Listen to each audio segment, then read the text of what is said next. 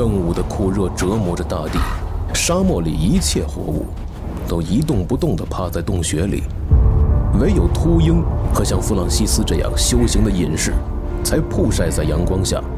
除此以外，只剩畸形的怪胎、超自然的怪物，还有神志不清的东西，才会在这样的正午倔强徒步。他从未见过一只辐射，也希望自己永远不要碰见。传说受福之人莱博维茨也曾遭遇辐射，并被其折磨数月，直到受洗时才用咒语驱走了这恶魔。这怪物正是烈焰灭世时出生的，让我们制造一场大屠杀，毁灭犯下这些罪行的恶人，毁灭他们的手下和智囊，烧掉他们的作品，烧掉他们的名字，烧掉关于他们的记忆，然后教我们的孩子认识一个新的世界，这世界将重新开始。影响辐射系列及无数游戏和电影的科幻小说。一部人类文明毁灭与重生的轮回史诗，《后启示录》科幻经典，莱博维茨的赞歌有声书现已在积禾网及积禾 APP 独家上市，等您聆听。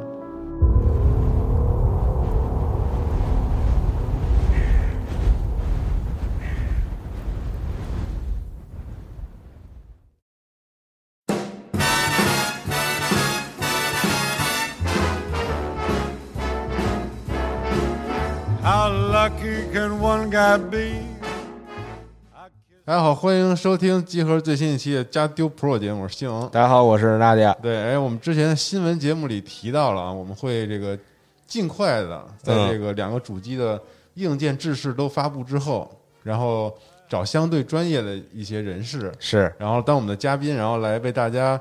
算是普及或者科普啊，嗯。然后一些这个下一个时代新的主机里面的一些硬件的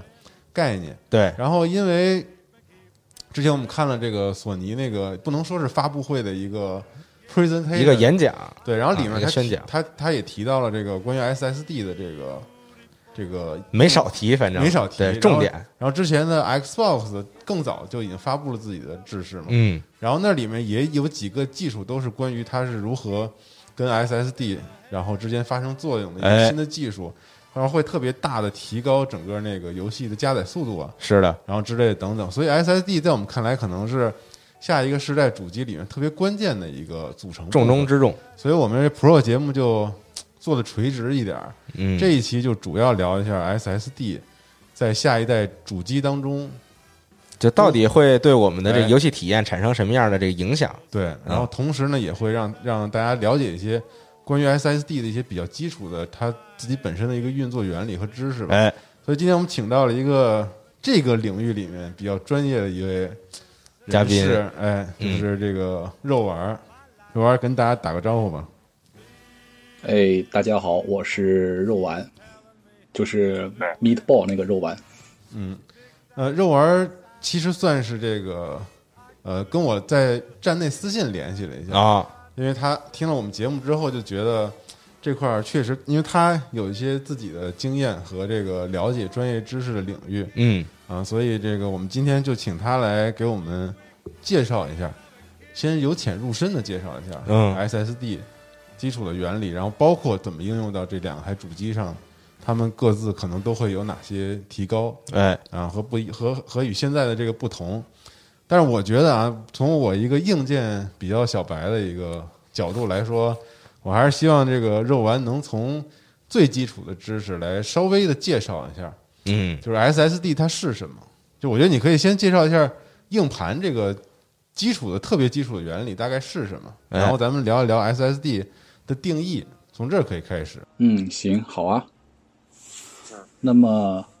SSD 呢，它其实是一个缩写，叫做 Solid State Disk 或者是 Solid State Drive。呃，D 反正表示 drive 呃 drive 或者是这个呃 disk 都可以，意思也就是固态硬盘。那么有的人以前就是听到固态硬盘了，想到既然有固态硬盘，那肯定有一个什么别的硬盘呢？当然，这里固态硬盘的对象并不是液态硬盘，而是我们传统意义上说的一个机械硬盘这个东西。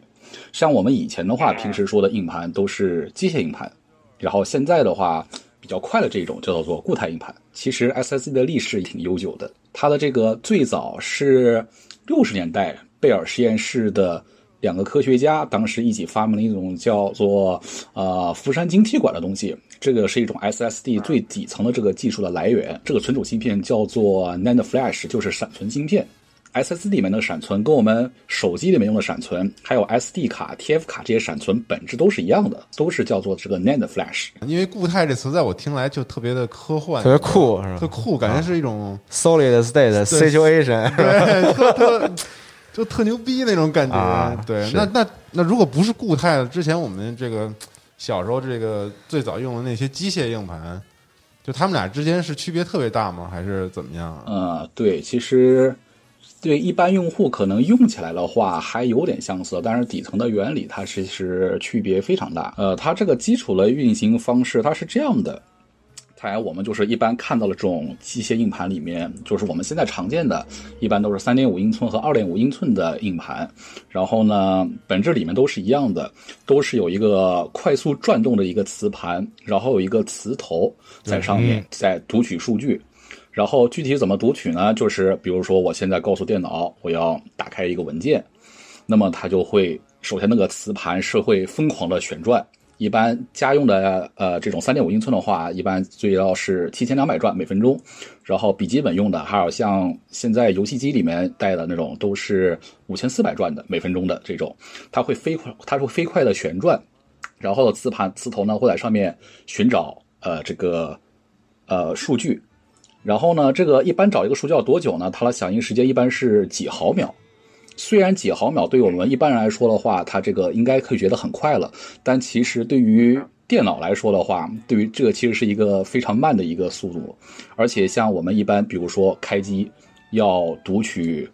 非常多的文件，你读一个文件可能延迟几毫秒，你读几千个文件，这么加起来时间就可能就非常长了。那么固态硬盘的提升主要是什么呢？它不是通过这种机械的方式进行文件的查找，而是通过这种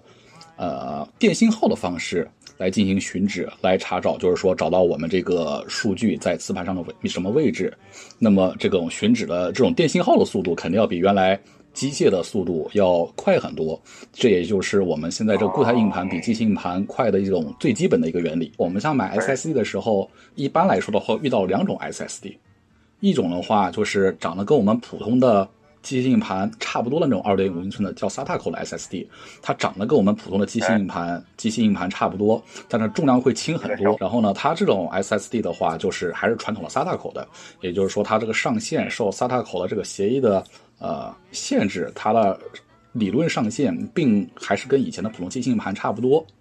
然后另外一种接口的 SSD 叫做 M2 接口，M 点二这样的。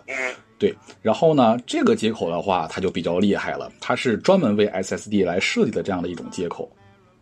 然后，对，所以就是说，我们现在一般在像京东上面买固态硬盘，都会碰到这两种。对，现在它它会直接插到主板上边，而不是说要通过一条这个线，不线。用线来对对对对，嗯，哦，这么厉害呢？对，咱们办公室电脑就是 哦我靠，嗯，对，而且它这个体积会很小嘛，所以在主板上面就非常省空间，不像以前那样的话，你得有专门有一个硬盘位，你才可以插一个新的硬盘上去。现在的话，看起来就像一个内存条差不多的大小，就可以往上插了？多大呀？现在 M 点二的大概就是跟口香糖那么大，比口香糖稍微大一点。那是一块硬盘是吗？，对，我靠，是吗？是多少 G 啊？最大那那那么小的话，现在网上做的有很多，嗯、你家里用的多大的？我家里用的还不是 M 点二的，哦嗯，但是我给办公室那个配的是，，M 点二，，对，可以啊。什么意思？没有，我就没想到，没想到这个闪存的技术发展的如此不可思议。没想到科技离你这么近那对，科技离我那么近啊！你继续说吧，肉文。哎，好的。那么有人问说，那我是不是买了 M 点二的这个固态硬盘，它的速度就一定的非常快呢？那么答案其实是否定的。其实这里面就牵扯到三个概念，叫做接口、总线和协议。刚才我们说的这个 SATA 的那个接口，就是刚才说的一个小 L 型的那个接口，和这个 M 点二接口，就是直接插到硬盘、插到主板上面这个接口，这个只是一个物理接口。哦，就是肉身，对，嗯不是灵魂。对，然后呢，这个其实的话，它只是一个接口。然后呢，这个接口表示什么呢？就是说它可以一定意义上可以代表了它的最大的这个呃带宽或者吞吐量。但是你买了一个 M2 的这个接口的 SSD，它并不是速度就一定的非常的快。那么是什么东西导致它速度不一定会非常快呢？就要牵扯到另外两个概念，一个叫总线，一个叫协议。就是说，我们一般买硬盘的时候，它如果你仔细的看一下的话，它后面还会标注的，就是说同样是 M 点二接口的这个，它其实也有可能走原来刚才说的老的 SATA 总线，也有可能走新的一个叫，当然也不算新的了，就是另外一个比较快的叫 PCI Express 总线。它这个区别，它为什么会有这样的一个问题呢？就是说，老的这个 SATA 口，它走的协议是 AHCI 协议，这是一个非常古老的在主板上面存在的一个协议了。它这个协议导限制了它的最快的速度，大概只能达到每秒五百兆的样子。但是呢，如果是走了 PCI Express 接口，它这个协议走的是 NVMe 协议，这个协议是专门为这个 PCI Express 的 SSD 设计的这种协议，能够充分的利用主机的性能、它的硬件优势，来达到这种非常快的速度。所以就是说，在前几年，如果你去买一个 SSD 的时候，它可能接口是 M 点二接口的，但是它仍然走的是老的协议。这个时候，它的速度并不是非常快，还是跟普通的 SATA 的 SSD 是一样的，只不过它的这个速度，呃，它它它只是长得比是那个样子而已。所以就是说，其实大家选购 SIC 的时候，这时候其实也不用看那么多。就是如果它是 SATA 口的，那么它最快一般也就是个五百兆左右，可能五六百兆这样的速度。但是呢，你买 M2 接口的呢，这时候你得仔细看了。如果它是标的 NVMe 协议的话，那么它一般来说速度都会比较快的。但是如果还是走的这种普通 SATA 的话，那么速度还是比较慢的。所以大家如果去京东上面买 SSD 的时候，可以仔细的去观察这一点。我们一般的很多听众在京东上面去买固态硬盘的时候，可能都会关注这么几个东西：它是 MLC 还是 TLC 还是 QLC？那么这几个东西表示什么呢？就是首先我们最早的固态硬盘都是叫做 SLC，呃，Single Level Cell，它表示什么呢？就是说这个一位它只能表示呃高低两个电平，也就是表示一个数据，高低两个电平零和一。那么后来呢？再过了一段时间，就出现了 MLC 这个东西，它是两二阶，它它它可以表示四种不同的数字，也就是说，同一样的一个芯片，它的数据密度要比 SLC 更 L SLC 更大。那么带给我们来最直观的感受就是，首先，同样的一个硬盘，它可以做到的最大空间会要比 SLC 的这 SSD 要多。那么同时，因为它同样的密度更大，这样的话可以使它的成本更低。所以就是说，我们一般人看到去接触 M 哎固态硬盘这个东西去买的时候，其实那个时候基本上都是 MLC 的产品了。当然，可能因为啊、呃会一般会带个 SLC 作为缓存来增加这个读写性能。那么再往后的话，就是有了 TLC 和 QLC。那么跟前面差不多，MLC 的话，一位它可以表示呃四个状态，TLC 可以表示八个，QLC 可以表示十六个。那么有人可能会问，这个是不是表示的越多越好啊？那么其实答案是否定的，因为你表示的这个同样的这个最低和最高电压差是这样的，你表示的数据越多，那么它不同位之间的电压差就非常小，那么它就会有一些的错误。所以在实际在固在做这个固态硬盘的时候，在做这个闪存的时候，会需要很多一些其他的辅助措施来进行容错纠正这样的，然后并且它的速度也会比较慢，它的寿命也会比较慢，所以它的最终效果的话并不会非常的好。所以一般来说，它在同样的价钱内还是比较愿意去买 MLC 的产品。这个大家可以看一眼时间轴啊，这有图，你可能这个听这么说不太理解。其实它表达的这个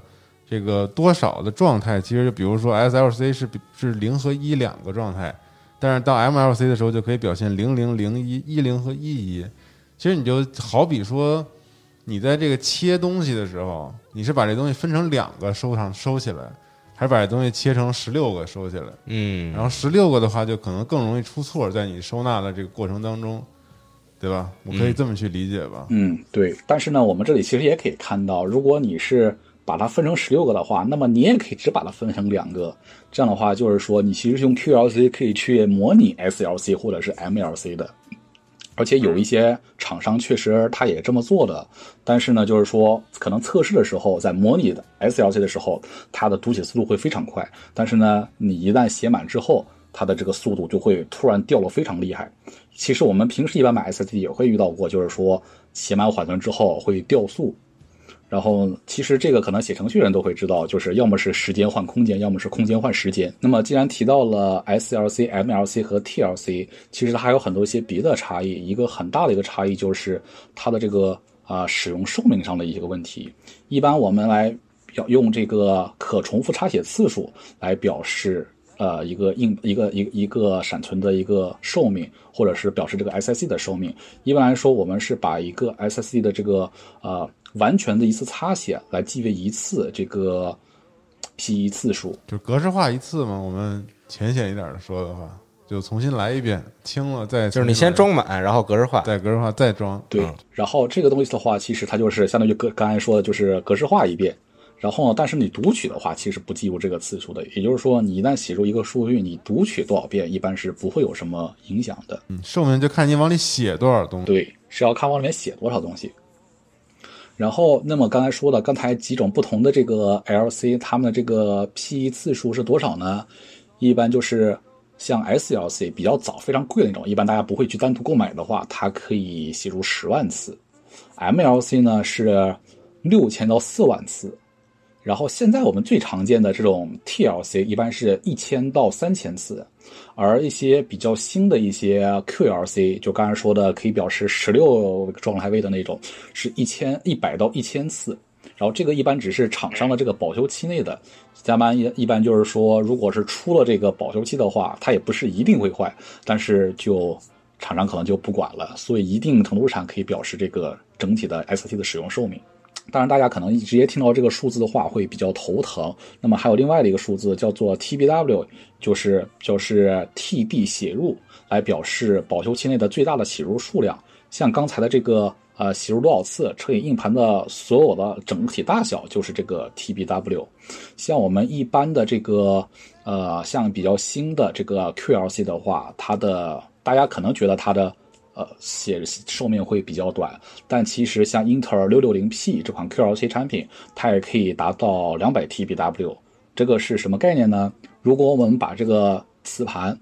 把这块硬盘用来做游戏机的这个 SSD，或者就用在电脑里面用来装游戏，如果你每天都去往里面下一百 G 的游戏，然后不玩删掉，第二天再干一次的话，那么每天这么做，它可以用五点五年。所以其实大家可以看到它的这个呃。并不是大家想的那么短，不用担心啊，除非你像我一样每天涮一遍 XGP 游戏，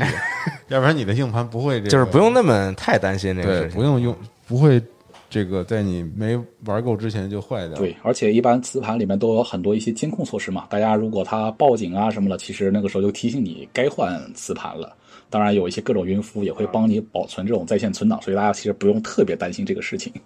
然后刚才说的就是说不同的，因为像现在有了呃这种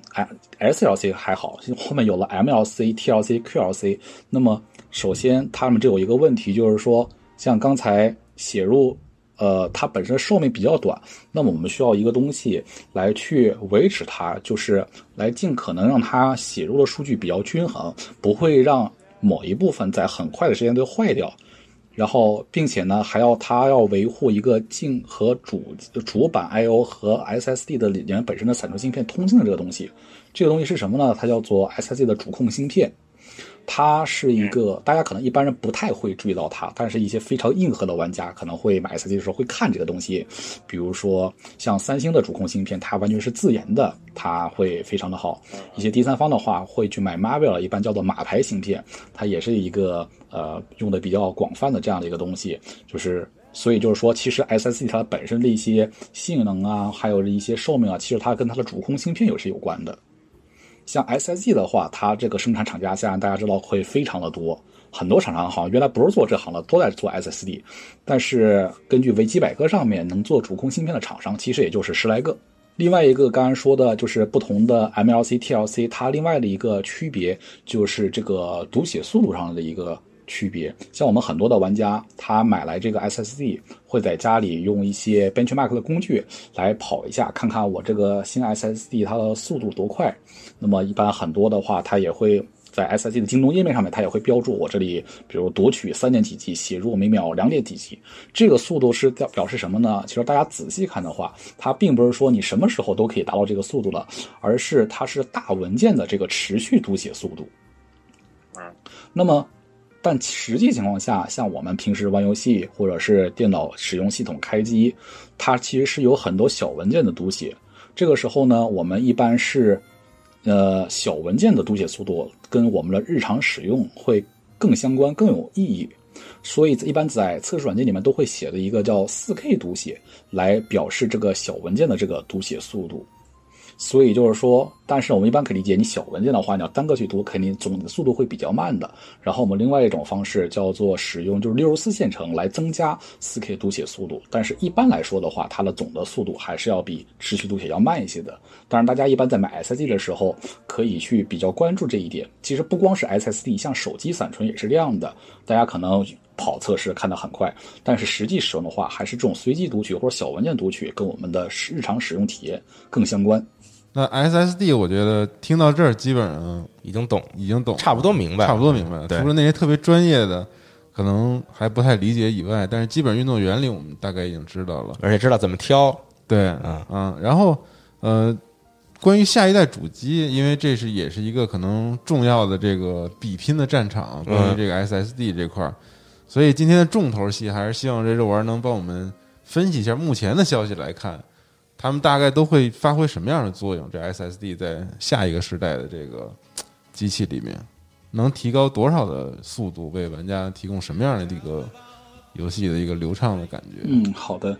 就是目前的话，我们下一代的，首先我们可以确定的是，下一代主机，无论是微软的 Xbox Series X 还是索尼的 PS 五，其实他们都已经确定了电脑，他们下一代主机里面都会去放 SSD。然后，当然了，大家目前的可能有的人，索尼的话，它的 SSD 其实要比微软这块要快不少的。但它的发布会大部分时间都在讲 SSD，所以有的人也借机嘲讽这个。但是总的来说，SSD 对于我们的游戏体验是有一个非常大的进步的。然后这里呢，我主要就是拿微软的这个现在的 Xbox 来举例子，当然主要原因是微软这块给的消息比较多。那么。它是首先，微软它是如何使用 SSD 来提高下一代主机游戏的体验呢？这里面的话，它主要的使用了一个架构，叫做 Xbox Velocity Architecture。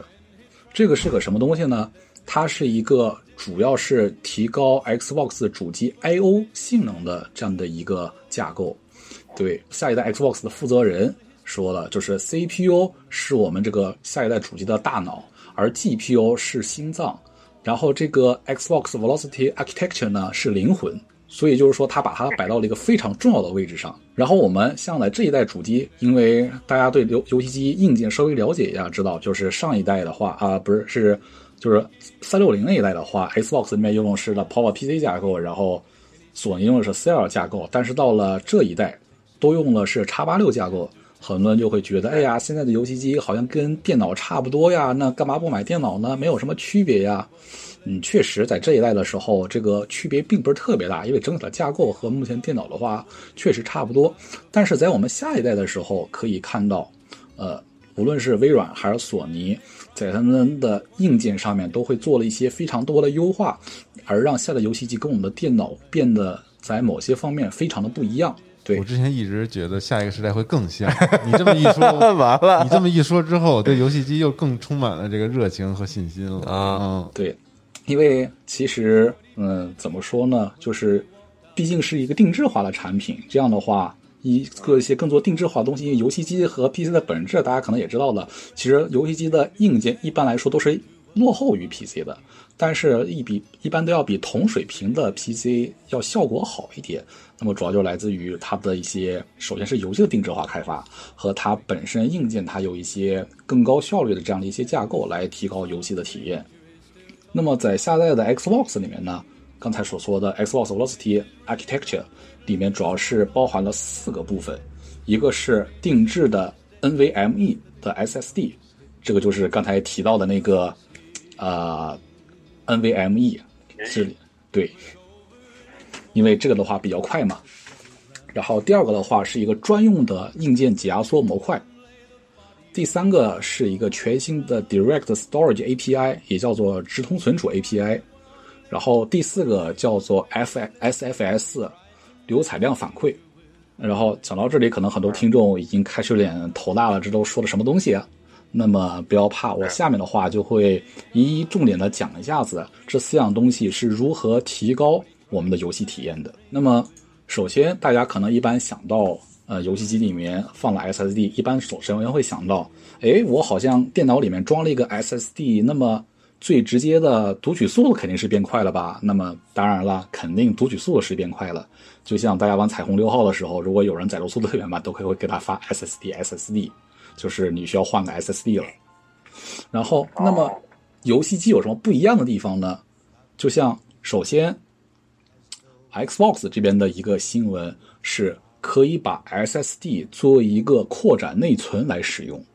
这个是什么意思呢？就是稍微对计算机原理比较了解的听众可能会知道，呃，我们一般的呃一台 CPU，我要去下载游戏素材的过程是什么呢？首先是从硬盘读到内存，然后呢 CPU 再去处理这个内存的数据，有一些啊一些游戏素材再把它加载到呃显存里面去。也就是说，我怎么样都要去经过内存这么一个步骤的。那么这就好比就是说，我要去吃饭，那么首先要把这个，假如这个呃游戏素材是锅里的这个饭的话，我首先要把这个饭装到碗里，这个碗里就是这个内存，而我的嘴就是个 CPU。我要吃到这个饭，要先从锅把饭盛到碗里，再从碗里直接捧到灌到嘴里面来。嗯，挺讲究的啊。然后，那么。刚才说的把 SSD 作为扩展内存使用是什么意思呢？就是我直接站到锅边去，拿了个大勺子，直接往锅里面盛饭，直接往嘴里塞，省掉了中间碗这一步骤。我不需要，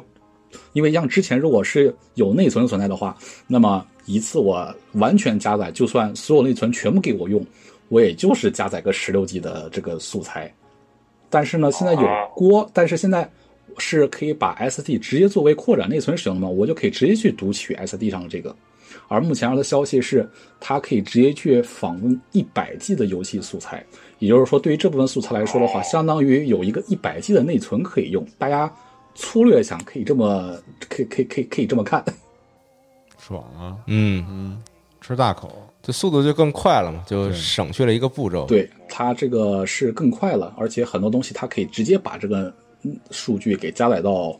呃，显存里面去。如果它是游戏像贴图这样的，最直接的就是以前的话，如果用 PC 的话，用 SSD，只不过是呃这个硬盘到内存变快了。而现在的话是直接绕过了内存这一边，是直接到了显存这一边。这样的话是中间的过程简化，并且使整个速度变得更快。嗯，这个的话就是一个跟 PC 一个非常大的一个不同。如果是 PC 要完成这个的话，也许也可以干这样的事情，但是可能毕竟 Windows 还是微软的嘛，就看微软能不能提供相应的这种 API 接口来给 PC 玩家也提供这种效果了。下面一个可能是一个正好跟这个 SSD 非常相关的一个，应该说是一个游戏体验吧，叫做快速继续游戏。这个可能大家在之前的一些。呃，微软的宣传视频上面可以看到，就是几个游戏来回切换，把一个游戏打开，然后玩到一半，然后最小化切到另外一个游戏。如果是现在的 Xbox One 或者是这个 PS 四的话，那我们知道，你把一个游戏，如果你只是把它就是最小化待机的话，第二天还可以继续打开。但如果你切换另外一个游戏的话，那么这个游戏它就被其实就是被关掉了，你下次的话是没法去继续进行上一个游戏的。嗯，这个技术是干嘛的呢？就是说，比如我现在正在玩那个《Forza 地平线四》，我玩了一半，然后别人突然叫我，哎，来来来来玩来玩 COD 啊，那么我就可以直接打开 COD。原来的 Forza 地平线四，我不需要把它给保存啊、暂停啊之类的。然后 COD 玩完之后，我再切换到原来的 Forza 地平线四的话，我还可以不用重新进入游戏，而是接着上一个比赛继续玩。嗯，这这个的话，一般对于这种就是游戏中间的存储点相距非常长的这种游戏这个玩家来说的话，我觉得应该是一个非常吸引人的地方。就这样就更方便了，我不用先把这个游戏保存关掉，再开启下一个游戏，我可以直接让这个游戏先在我的后台。嗯，这个已经有有视频演示了。对，关键的话，这里就是说，很多有时候你也不是你想保存就保存的呀，因为不同的存储点嘛，中间可能正好没有这存储点。然后，但是你刚才说了一个后台的概念，它这个其实它这个并不是一个简单的放到后台，它是什么呢？首先的话，我们要讲一下 Xbox 的一个基本的系统。它首 Xbox 的话，它本质的话，它是一个 Windows 十的系统，然后和一个和一个这个 Hyper-V 虚拟机支持的。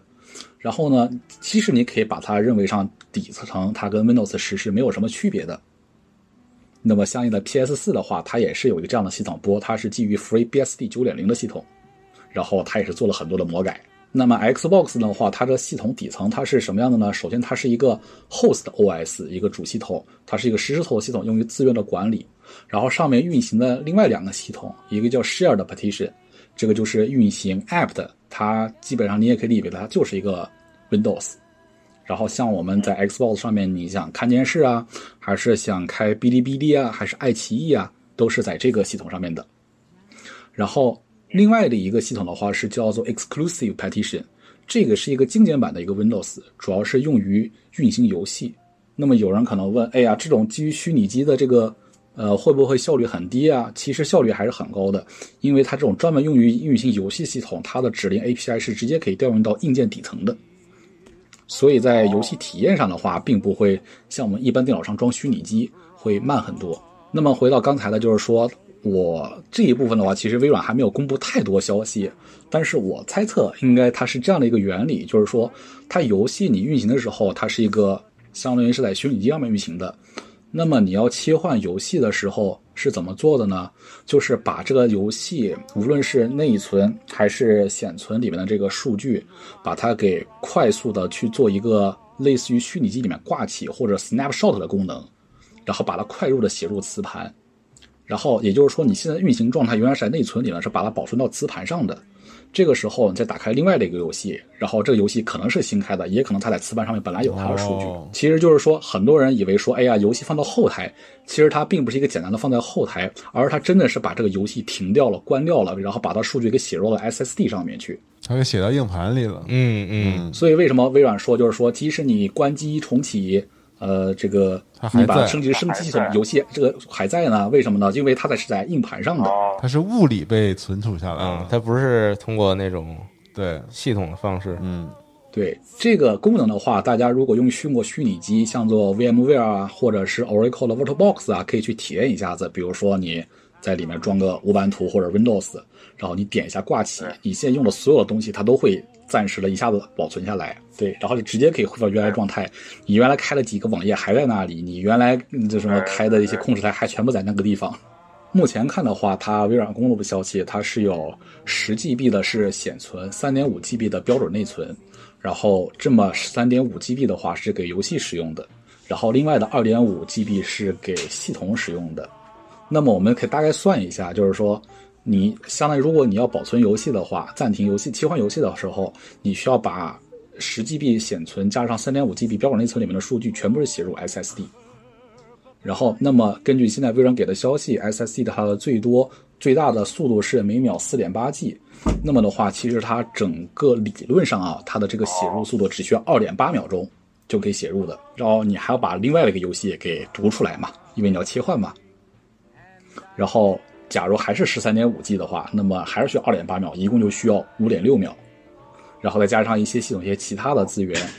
那么跟我们目前观测到的，就是之前就是从 Forza 七一直到腐烂国度二，再到地狱之刃，再到 Cave 之间切换，平均是六点五秒，跟我们刚才呃算出来是基本吻合的。哦，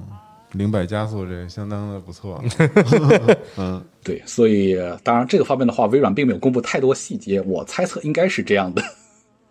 而且也符合微软现在公布一些其他的一些呃怎么说呢，观测到的一些结果吧。然后这个功能的话，可能就是数字版 XGP 用户的话，可能更加能体验到它的好处。毕竟如果你用光盘的话，你还是得下地去换个光盘；但是如果你用数字版用户的话，那么就直接切换个游戏，这个整个流程会更加顺畅，更加适合你刚才说的每天从 XGP 里面下一堆游戏涮一遍这样的。但是我想问 Nadia 一个问题，嗯，就你觉得这个功能有用吗？虽然这个功能非常的体现硬件这个技术的高级和 SSD 的快速，但是它有用吗？我觉得还挺有用的呀。你会用到这种功能吗？就你玩这个游戏的时候，突然间去玩那个了，然后你还想直接再回来，有可能啊。就现在这个，就不能不能这个游戏立刻结束这个事儿，并不是特别困扰现在的玩家。我倒是觉得，就是他这，所以他这波宣传，我认为就是为了体现 SSD 的一个快速和能够实现的嗯，一个功能。但是你说这是一刚需吗？我我不我并不是这么认为，但我觉得有时候还是很有用的。是它很有用，是对，但是可能这么多年养成的习惯，让你就无所谓，就是没有也 OK。嗯，那那也许以后游戏根据这样开发的时候，就不给你设计存档点，你知道吗？然后之后你就可以 就是，就比如说你玩玩，你就算你现在要断了，你关机也无所谓，对，反正它给你存到对对对，硬盘里边了，就不需要我游戏我单独给你。存一下。对对，所以，但我还是更关心游戏体验上的一个提升，就是除了这个比如说，就就说的最最 low 一点儿、最普通一点儿，就是这个 low 这个这个载入的速度。载入速度啊，什么这个之类的这些怎么样？嗯，嗯，对，其实像刚才那功能的话，具体看人吧。有的人像我就喜欢几个游戏之间来回切。哦，下面刚才你说的载入速度，那么这里面直接有影响的这么一个呃功能的话，就是叫 direct 呃 direct storage，也叫做直通速直通存储。这个功能是干什么的呢？就是其实你可以理解为跟刚才那个直接啊、呃把数据加载进来有一定的关系，只不过以前我们要去读取这个硬盘上的数据的话，你是需要一定的 CPU 资源的。而且再加上我们这次的这个 SSD，它里面会提到它本身有一个压缩的功能。那么解压缩的话是需要一个非常多的 CPU 资源，而这个直通存储这个功能呢，就是说呃，你可以当做理解为它有一个专门的硬件，然后去专门去完成一个这个 SSD 的存储功能这样的一个工作。而以前这个工作的话，它是本身解压缩的话，它就需要三个 Zen 2的这个 CPU 内核，再加上 I/O 开销的话，那么一共是需要五个内核。但是现在有了这样的一个硬件来做这样的一个功能的话，他们只需要用原来 CPU 的这样的一个十分之一的这个资源，就可以产生相同的效果。也就是说，省了五个呃 Zen 2 CPU 的内核。如果你要做一个类似于相同的 PC 的话，你相当于就是说，你需要现在的这个 Xbox Series X 它是八核的，那么你需要去配一个十三核的这样的，而释放出来的资源的话，就可以去继续完成游戏，去用于游戏。也就是说，它可以去提高这个游戏的帧数啊也好，或者是 AI 或者物理效果也好。哦，这么一讲，感觉 SSD 确实是一个核心基础部分。嗯，它的提高为其他的这个部门节省了很大的这个资源消耗。它也不光是 SSD，它其实就是如果你只是用了 SSD 的话，那只是简单的读取速度变快，但是你还要另外的一些硬件，这样的话就是说可以让它释放出更大的威力。嗯，配合，嗯，那么还有下一个关键点的话，就是这个呃流采样反馈。这个的话，其实功能的话跟刚才那功能一样的话，其实它是更面向开发者的这样的一个功能。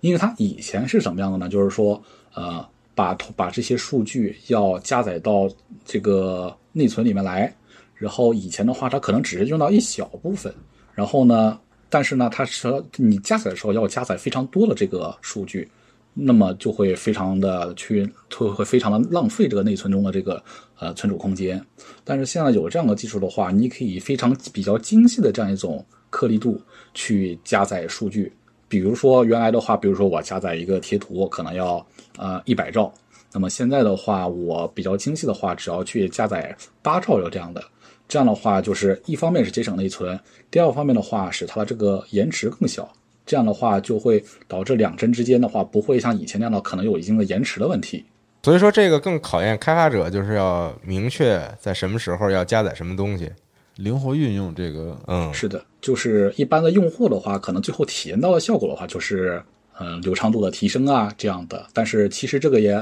呃比较看开发者怎么去用这个东西吧。哦，最后一个的话就是硬件解压缩。那么刚才提到的就是说 SSDV 本身是有一个硬件的，呃，它它它是有一个这么压缩的功能。如果是带压缩的话，不光是 Xbox 了，像 PS 五就是都提到了，如果是带压缩的话，那么它的这个体积，呃，这个读取速度是可以翻一倍的。那么，但是压缩的话，它本身的话，它是要消耗相当多的资源，而有了硬件解压缩的话，大家知道，就是一般干电脑里面干同样的一个事情，有了硬件的这个加速的效果，会比没有硬件效果要好非常多。不但是速度上提升，还同样降低了这个 CPU 的资源。像以前你要播放一个 4K 或者 1080P，没有硬解压的话，用 CPU 播放很卡。现在你有了硬件的话，它的就会非常流畅了就。而这个 Xbox 里面的话，它也是一个同样的这样的一个概念，有了这种硬件组件，这样的话可以把原来的使用三个 CPU 的这种用于解压缩的三个 CPU 减少到零个，而释放了 CPU 的性能。啊跟刚才之前说的一样，这些 CPU 的性能它就可以用于本身的游戏运算。而且这里面的话，还有一个应该算是我自己发现的一个点，就是说，按照目前这个呃鼠毛社它公布的消息，它硬件解压缩用的是这个 ZLib 的算法，但是实际上呢，可以达到这个算法差不多，但是还有一些算法效率会比它更高，像 LZ4 呀或者 Snappy 这样的，就是我觉得个人觉得它以后也许可能还有一定的改善空间，可以使。呃，在这个储存容量不变的情况下，让它的速度可以变得更快。因为这些功能其实都是大量的解放了 CPU 的这个负担负担。对，其实整个这个框架，根据我刚才说的可以看到，它其实都是去降，一方面是提高 I/O 的效率，另一方面的话就是降低 CPU 和内存本身的这个负担，能让这一部分的东西去更好的去用于游戏。而且其实有一个点，我不知道你们有注意到，就是呃，像从 Xbox 三六零时代到呃，Xbox One 还有这个 PS 四，它这个内存的这个容量是翻了好几倍的。但是呢，在我们 Xbox One X 到下一代的 Xbox Series X，它的内存并没有像以前的像那样翻多少多少倍。所以就是它需要很多一些这样的技术，比如说，呃，像刚才说的呃 Direct Storage，它可以不通过内存呐，或者一些解压呀这样的硬件解压，它可以去降低本身的这个 CPU 和内存的使用。来达到整个提高的这个运算效率。那么就是，既然是跟下一代游戏的体验，那么刚才一直在说这个 Xbox，那么再稍微提一下 PS 五吧。从 PS 五的发布会，就是马克劝你的那个，也不叫发布会了，会应该是像类似就是一个 presentation 的话，可以看到，其实 PS 五也有一些类似的这样的一些技术，可以提高。游戏机 PS 五的本身的效率，我们目前看的大概是 PS 五的负零存能力是十点二，和 Xbox 它是这个呃十二，看起来好像是嗯稍差一点。其实的话，我个人觉得这两个差的并不会很多，因为 SSD 的话，像 PS 五它那么快的 SSD，它容量虽然稍微小一点，但是它总体的成本并不会低。而且由于我我听到的另外的一些。算是内部消息吧。PS 五的这个 CPU、GPU，它有本身的设计问题，加上本身的一些超频的问题，它的良品率可能会存在一定的问题，这样导致其实两台主机的本身的成本并不会相差非常大。所以有人早上说：“哎呀，Xbox 它要卖个五九九，PS 五它卖个二九九，会不会就是肯定稳呀？”不太可能。这听着有点确实对，因为首先就是说，因为据说啊，PS 五首先它这个 CPU 原来设计出来它是八 T flops。然后改，后来看不行，改到九点二，然后后来才改到现在的十多一点。因为知道，就是说，如果你底层架构不变的话，你只是简单的改频率的话，你对它的良品率还有它的散热能力都是一个非常大的一个问题。所以可能大家也知道，就是说，Xbox 各种拆机都出来了，但是 PS 五为什么连这个外形都没出来呢？么大家都在猜测，有可能是在重新设计散热呢。哦，都是猜测，但是啊，但现在这个时间点重新设计，感觉有点紧张，对，有点过于紧张了。对。还有一个就是之前其实新闻也是提过的嘛，就是整个微软对呃整体产业链呃供应链的话控制会比较好，而且这两天也有新闻说这个微软就说，就算这个 Halo Infinity 不能如期完成，下一代 Xbox 也必须如期发售。看来的话，微软对这方面是非常有自信的。今天 Phil Spencer 说了不影响我们感觉良好对对定价也好说 啊，有空间啊，但是我们也不会这个推迟我们发售日期。对，就是因为就是因为目前和目前消息看，PS 五的这个成本并不一定会比 Xbox 低多少嘛，所以可能它也是有这样的考虑，所以说它的价格会紧跟 PS 五。所以反正就是目前来看，因为 PS 五这边公开的消息还不够多，对所以也很难就是做出一个非常非常全面的分析，非常全面的分析和对比。对，但是至少但至少现在 SSD 这方面的一些技术，嗯，包括微软已经公布出来它那个新的这个标准。刚才肉丸给我们介绍那四个，大概都分别是能够提高哪方面游戏性能。这个哎，咱们通过这期节目也比较了解了。嗯，嗯，对，听起来下一代主机还是跟 PC 之间有着非常本质上的差别的。是的啊，在这个有限的硬件环境中，通过感觉就是它的优化做得更狠了。对对对，啊就我就最喜欢这种命题作文了。为什么嗯喜欢玩那些独占游戏也是？啊因为你就这么点东西，你怎么能发挥出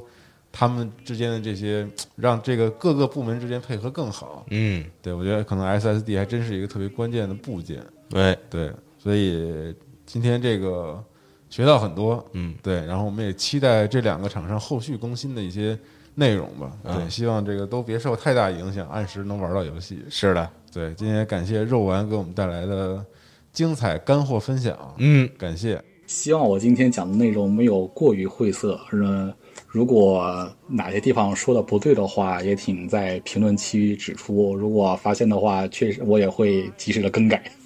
对，肉丸也做了很多调研啊，然后在时间轴里面，我们那个有出处的地方都会提供这个跳转的连接，大家想仔细研究一下的话，可以多看一看时间轴上的信息。这期节目非常推荐大家使用集合的 APP 听，对对对，没错，需要看着听、啊，可以对照时间轴。哎，对，行，那感谢肉丸，我们就这个下期节目再见，朋友哎们，嗯拜拜。拜拜。嗯，好，拜拜。It's a sin to tell a lie. Million